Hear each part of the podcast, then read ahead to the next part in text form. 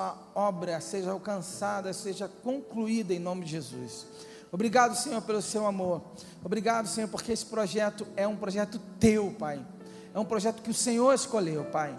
E nós te agradecemos por isso. Te louvamos por essa igreja linda que só tem, está construindo nesse lugar. Em nome de Jesus. Amém. Amém. Glória a Jesus. Pode sentar, querido. Abra a sua Bíblia aí. Evangelho de Lucas, capítulo 19. Evangelho de Lucas, capítulo 19. Nós vamos falar sobre as marcas de uma igreja saudável.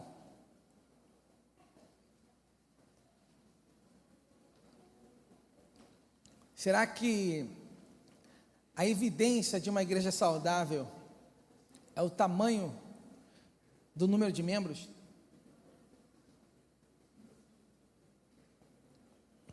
A quantidade de pessoas num culto? Quem acha que uma igreja saudável é uma igreja grande, levanta a mão aí. Quem acha que uma igreja saudável é uma igreja pequena, levanta a mão. Ué, gente, desse me ajuda aí. É um ou outro. Hã? Vamos entender isso melhor. Vamos entender isso melhor. Bom, a igreja não é um lugar para frequentar, é um lugar para você pertencer. Você não vem para cá para frequentar uma igreja, você vem para cá porque você pertence a uma família. A família, a atitude. Amém? A igreja não é um ponto de chegada, mas é um ponto de partida. A gente vem para cá e a, a partir daqui a gente começa a viver grandes coisas em Deus, grandes histórias em Deus, um grande mover no Senhor. Então, o que define a saúde de uma congregação? O que define a saúde de uma, da família, da igreja, segundo Rick Warren. Ele apresenta essa saúde em cinco propósitos. Eu achei muito interessante que tem tudo a ver com a gente. Então, a saúde da igreja, a igreja saudável, é a igreja que vive o equilíbrio desses cinco propósitos. Qual é o primeiro propósito? O primeiro propósito é a comunhão. Uma igreja saudável é uma igreja que vive em comunhão. A palavra grega é koinonia, que significa união, que significa viver em unidade, no mesmo propósito, na mesma visão. Tem a ver com comunidade, amizade, tudo isso é comunhão. E eu vejo que a nossa igreja tem entendido o valor da comunhão, o valor da, da unidade. É quando acaba o culto e a gente se despede pelo menos cinco, seis, sete vezes e não consegue ir embora. Quem já viveu essa experiência aqui? Levanta a mão. Confessa que Deus dá vitória. Gente, olha só, tinha que filmar isso. Mais de 50% já viveu essa experiência aqui. Sabe por quê? A gente tem tanta alegria de estar junto que a gente não quer ir embora. Isso é comunhão. Comunhão, a gente fica contando os segundos para estar tá aqui novamente. A gente conta os segundos para estar junto na célula. A gente conta os segundos para vir o Biwan novamente. Quantos sentiram falta do Bill aí? Isso é comunhão. É comunhão. A gente quer estar junto, quer ser igreja. Os adolescentes estiveram ontem juntos, né? À tarde. Comunhão. Comunhão. o segundo propósito é discipulado. A definição de Kate Phillips é, no seu livro é a formação de um discípulo. Diz: o discipulado cristão é um relacionamento entre o mestre e aluno baseado no modelo de Jesus e seus discípulos, no qual o mestre reproduz tão bem no seu aluno a plenitude de vida que tem em Cristo, que o aluno é capaz de treinar outros para ensinarem a outros. Basicamente, o que a gente entende é que o discipulado não é para formar discípulos, o discipulado é para formar discipuladores. Entende? É quando aquilo que você é fala tão forte de você que as pessoas que convivem com você pegam esse DNA. O que eu falo para líderes, o que eu aprendi, eu falo, sabe o que, que é? É que aquilo que você sonha em ter como equipe só vai acontecer se você for o primeiro a viver isso. A gente quer uma equipe amorosa, a gente quer uma equipe apaixonada, a gente quer uma equipe que ama servir, a gente quer pessoas que quando a gente mobiliza as pessoas vêm, mas a gente é o primeiro a reclamar, murmurar, não se enganja, não está envolvido. Sabe o que acontece? A equipe também não é assim. A, também, a equipe também fica assim. E isso é muito interessante. O discipulado tem a ver com transferência da vida de Deus. Quando a gente reconhece, a gente ergue a pessoa a viver o propósito ao qual Deus chamou ela para viver. Isso tem a ver com o discipulado. A, a ter, o terceiro propósito que ele fala é o serviço. Ou seja, uma das marcas dessa igreja é uma igreja que é apaixonada por servir. O que nós falamos aqui, eu falei da obra. Mas você sabia que para esse culto acontecer, a gente tem pelo menos 30, 40, até 50 pessoas trabalhando nesse momento? Você sabia disso? A gente tem gente tirando foto, editando foto, filmando, a gente tem gente na projeção, a gente tem gente na, no som, a gente tem equipe está tocando, a gente tem muita coisa, a equipe de, de, da recepção. Então, quando você vê uma pessoa, fica de pé, Rebeca, fica de pé. Quando você vê uma pessoa com essa camisa, vira de frente para o povo aí, povo te ver. Ama a todos, sirva a todos, é porque a gente aprendeu o poder do serviço, a preciosidade do que é servir. Uma igreja que serve. E cada um serve naquilo que foi chamado para servir, no seu dom, no seu talento. Pastor, eu gosto de tra trabalhar com artesanato. Pode começar, vem para cá, meu irmão. Vamos mobilizar uma galera. Pastor, eu gosto de trabalhar com teatro. Estou doido para ver um teatro aqui novamente. Quantos querem ver um teatro aqui, amém? É isso aí. Pastor, eu gosto de dançar. Pode, vamos embora, estamos juntos. Meu caso, por exemplo, eu sou especialista em futebol, arte, né? Quantos jogam bola aí? Aí, ó. Deus agindo aí. Bora, gente. Quem joga bola aí? Levanta a mão aí. Cambada de perna de pau. goleirão, goleirão. É isso. Você foi chamado para servir de alguma forma, alguma coisa arde no seu coração que você ama fazer, que você gosta de fazer. Ah, pastor, eu trabalho como, como jornalista. Meu irmão, pelo amor de Deus, vem para cá, ajudar a gente. Cara, o seu talento, o seu dom, Deus te deu, não foi para você usufruir apenas para você, não. Deus te deu para que você use ele para o reino de Deus. Deus quer te transformar em uma pessoa chave, relevante para esse tempo, com esse talento. Foi por isso que ele te deu. A gente vai começar o ministério incluir. A gente quer trabalhar aqui com a tradução em Libras. Quem aqui já sonha em aprender Libras aí? Levanta a mão aí, quem gosta? Olha aí, ó, quanta gente já para a equipe já. Cadê a Alex? A Alex já foi embora? A Alex estava no canto anterior. Aí, ó, quanta gente aqui. Levanta a mão de novo, gente. Quem gostaria de fazer um curso aqui e aprender a, a, a linguagem de sinais? Hã? Olha aí, acabou. A gente vai alcançar todos nessa cidade. Todos, todos, todos. A gente quer começar também a trabalhar com crianças, autistas. Gente, a gente quer alcançar todos, todos. Então, o seu dom, o seu talento não é por acaso. Deus sonha em ver você usando ele no reino. Outra, outro propósito que o Rick Warren coloca aqui é a adoração. O homem foi criado para a glória de Deus, para adorar a Deus. Você sabe por que, que a gente coloca o louvor no início, antes da palavra? Porque a gente quer que você já chegue na igreja adorando a Deus quer que você já comece a gerar em você uma atmosfera de adoração, de louvor, de entrega. Convido a fechar os seus olhos agora e fale três frases de adoração para Deus. Fala para Ele agora, Senhor, eu te amo, eu te adoro, o Senhor é tudo para mim. Fala para Ele agora no seu coração, adore-o agora, diga para Ele o quanto você o adora, quanto você o ama.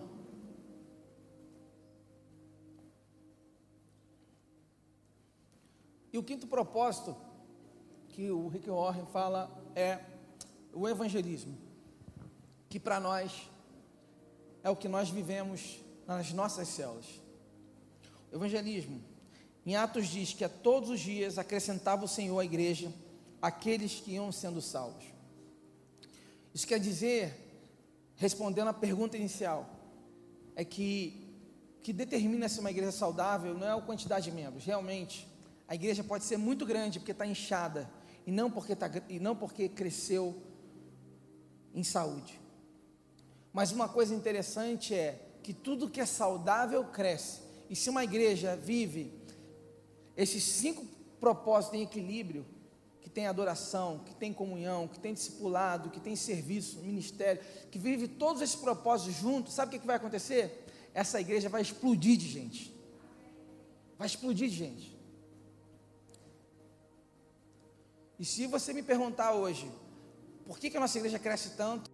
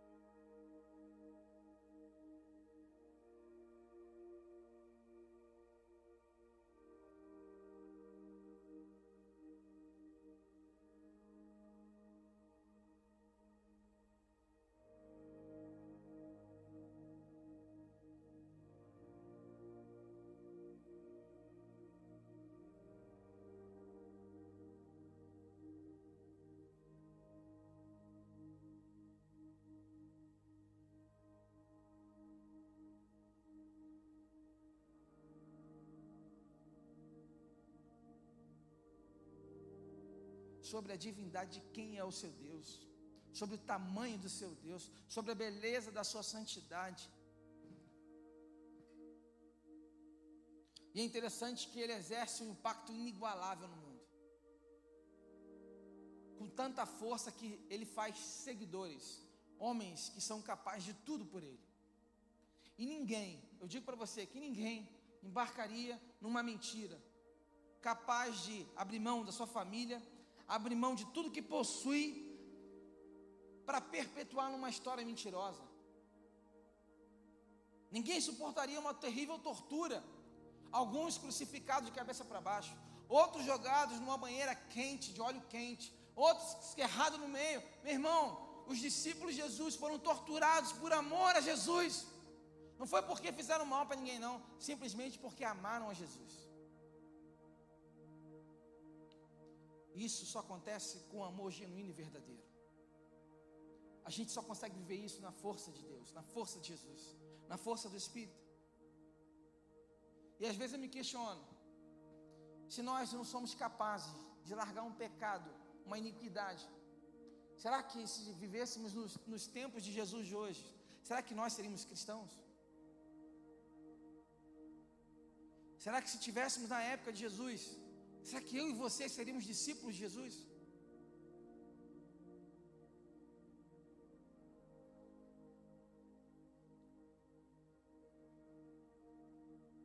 Zaqueu, apesar de ser rico, era um homem pequeno e infeliz. A diferença é que enquanto alguns estavam julgando pelo seu pecado, sim, ele era rico, sim, ele era chefe dos publicanos, sim, ele é um homem odiado pelos judeus, pelos fariseus, sim.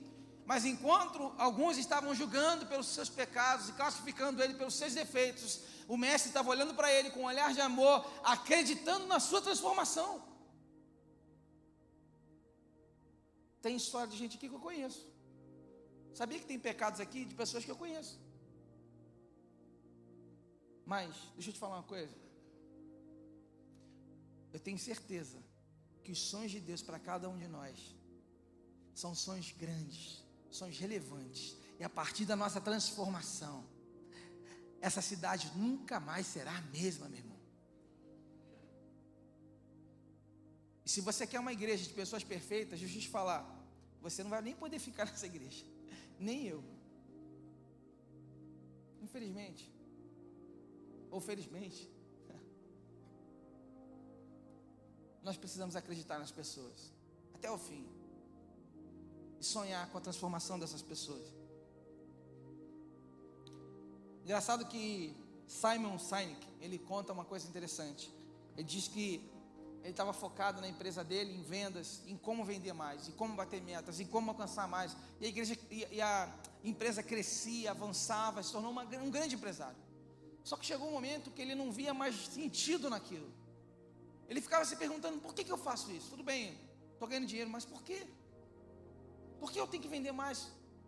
Ele começou a perceber que o como não preenchia mais, mas a pergunta que veio é: por quê? Tá bom, por que eu vendo esse produto? E ele entendeu o valor do porquê. Sabe o que aconteceu? Ele escreveu um livro chamado Porquê. Esse livro se tornou um best-seller. E muitas empresas compraram o livro dele, porque entenderam que antes do como, a gente precisa entender o porquê. Minha pergunta é: por que você veio aqui nessa noite? Por que você está nessa igreja? Por que você está aqui hoje? Por que você veio? Por que você vai a uma célula? Por que você diz que é cristão? O porquê tem a ver com o entendimento do nosso propósito. E quando a gente entende o nosso propósito, a gente entende a nossa relevância.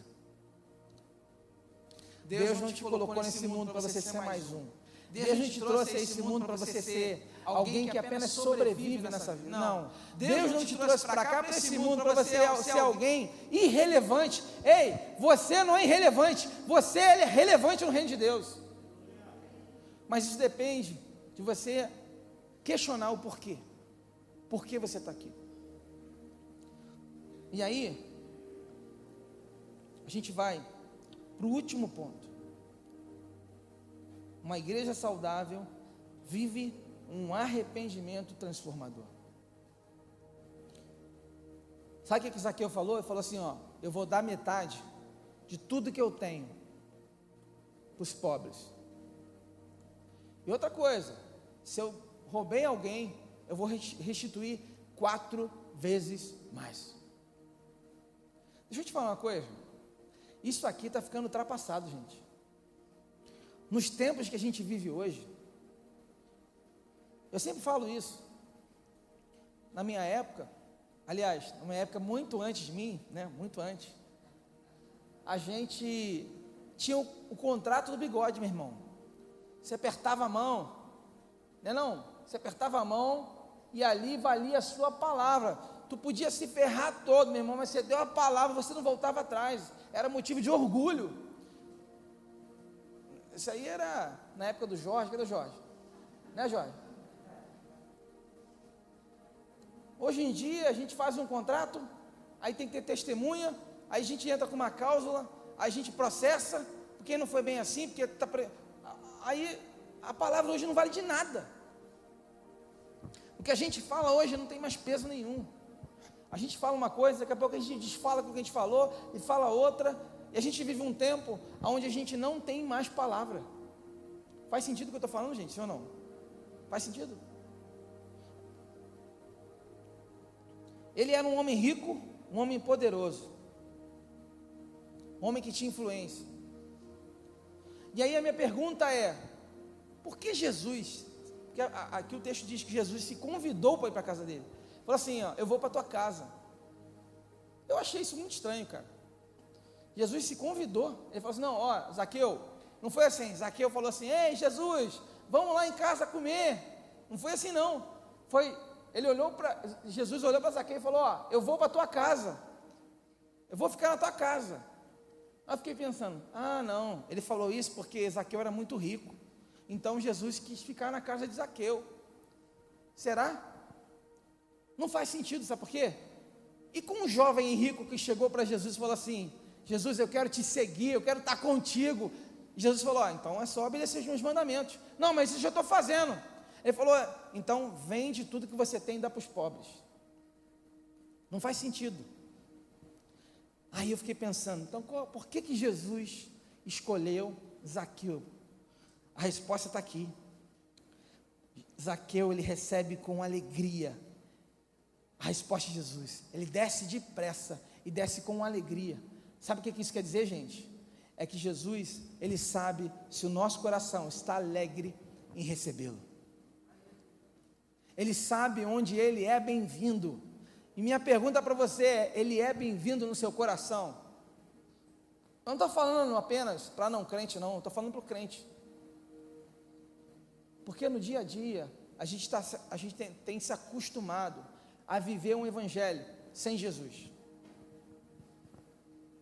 Sabe por quê? Porque o evangelho com Jesus gera transformação. E a transformação vem com o arrependimento. Mas sabe qual é o problema? A gente acredita que o que a gente é, a gente acredita que a posição que a gente está vai definir quem a gente é. Então, por exemplo, se eu estou na posição de pastor, eu sou um pastor. Não. Eu posso estar na posição de pastor, mas se eu não tiver um coração pastoral, eu não sou um pastor. Deus não está preocupado com a tua posição, Ele está preocupado com o seu coração. Deus não está preocupado se você se diz crente ou não diz crente. Deus está preocupado se o seu coração está totalmente entregue para Ele. Eu quero falar para você hoje. Hoje é uma noite de arrependimento. Arrependimento. Arrependimento. A gente vai viver um encontro transformador com Deus aqui. E a gente vai entregar, sabe? Entregar para Ele a lascívia, os pensamentos impuros, a pornografia a gente vai entregar para Ele o adultério, os vícios imorais. A gente vai entregar para Ele tudo aquilo que tem nos afastado. Ah, não, mas não existe ninguém santo, não existe ninguém crente. Não foi isso que, não é esse evangelho que Jesus pregou, não. Você me desculpe. Quando iam apedrejar a, a mulher adúltera, a prostituta, Jesus falou: ó, vai, mas não peques mais. Em nenhum momento na palavra você vai ver Jesus dizendo assim: ó, aqueles que me seguem não precisam mudar de vida, pode continuar do mesmo jeito que está. Não existe isso na palavra. Esse evangelho eu não conheço. Eu conheço um evangelho transformador e não nominalista. Não, evangelho de Cristo é evangelho transformador, que gera transformação. Olha, Saulo, um perseguidor de, perseguidor de cristãos, sabe o que aconteceu com ele? Ele se transformou o maior missionário de todos os tempos, queridos. Alguém apaixonado pelo Evangelho, apaixonado pela palavra, apaixonado em ganhar pessoas, cuidar de pessoas. A vida dele não continuou igual. Ei, chegou o tempo da gente parar com esse Evangelho, sabe, de apenas nome. E a gente não ter transformação. Sabe o que está acontecendo? Ou você, ou você vai expandir o Evangelho, ou você vai denegrir o Evangelho. Tem gente que as pessoas olham para ele e falam assim: ser crente como você, eu estou fora. Eu não quero. Tem gente que ora pelo marido, tem gente que ora pela esposa, tem gente que ora pelo filho. Mas muitas das vezes, além de orar, nós precisamos ser a maior referência. Nós precisamos ser a Bíblia que as pessoas vão ler, queridos. Ei, está na hora a gente ser essa Bíblia. Não dá mais para que ser aquele crente. Vai à igreja todo domingo, mas não tem transformação. Não dá mais. Zaqueu restituiu quatro vezes mais. Zaqueu pegou metade do que ele tinha e deu para os pobres. O que que eu, o que que você, o que que nós estamos fazendo para dizer para Deus, nós estamos arrependidos? Nós estamos arrependidos. Pastor, como é que eu sei que eu estou arrependido? Vou te falar quatro passos. Primeiro passo, você fica triste pelo pecado. Triste, cara. Tem gente que nem se entristece mais. Tem gente que está tão acostumado. A, gente, a, Bíblia chama isso de iniquidade. A gente não se entristece. O que a gente vê hoje é, ah, eu engravidei. Pô, glória a Deus, que benção. Não, é de outro cara. Não é do meu marido. E às vezes você vê uma pessoa que está à frente, na igreja, no ministério, na liderança.